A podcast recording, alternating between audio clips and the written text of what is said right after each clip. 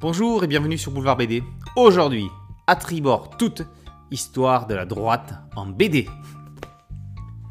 Tous se réclamaient ou se réclament de lui. Chirac, Mitterrand, Sarkozy, Fillon, Le Pen fille. Seul Emmanuel Macron semble négliger la référence. Le général de Gaulle est la figure de proue de la droite française, mais c'est bien des années avant son avènement que remontent Jean-Yves Le Naour et Marco dans leur histoire de la droite en BD. L'ouvrage commence par une sentence démontrée. Dieu est de droite, d'ailleurs quand Dieu aime quelqu'un, il l'assoit à la droite de lui-même. Mais comme Jésus est de gauche, ça a tout de suite été la pagaille au paradis. D'autant plus que lorsque les philosophes des Lumières ont apporté leur grain de sel, le pouvoir religieux fut remis en question.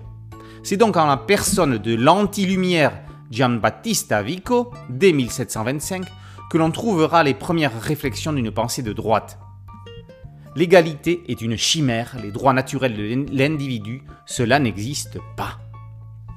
La révolution de 1789 sera le premier drame de l'histoire de la droite. Ce roi Louis XVI, pour qui lever de nouveaux impôts était la solution pour établir les finances du royaume, aura la tête coupée. Avec Napoléon, la droite se trouvera rapidement un nouveau fer de lance.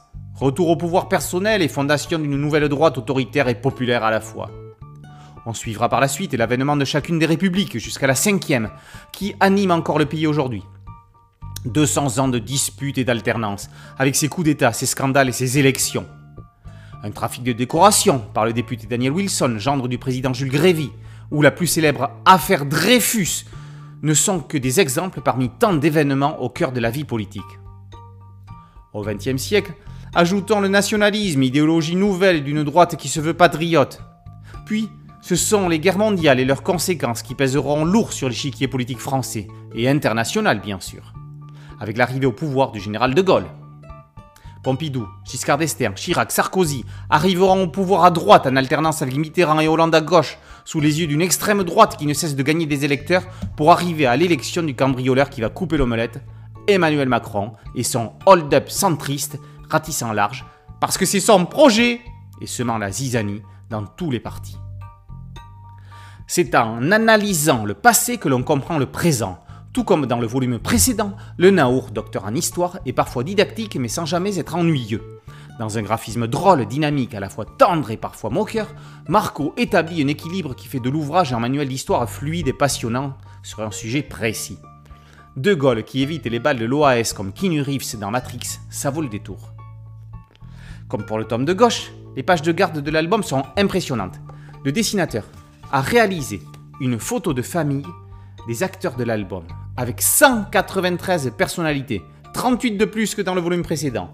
De Dieu à Le Pen, une légende les nomme toutes. Il ne manque que Zemmour, apparu trop tard dans le paysage politique, mais que l'on aperçoit cependant en fin d'album.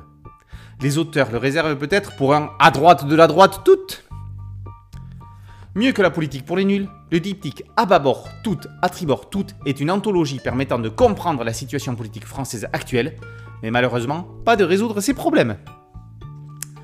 À bâbord par Le Naour et Marco et par aux éditions Duno. Boulevard BD, c'est un podcast audio et une chaîne YouTube. Merci de liker, de partager et de vous abonner. A très bientôt sur Boulevard BD. Ciao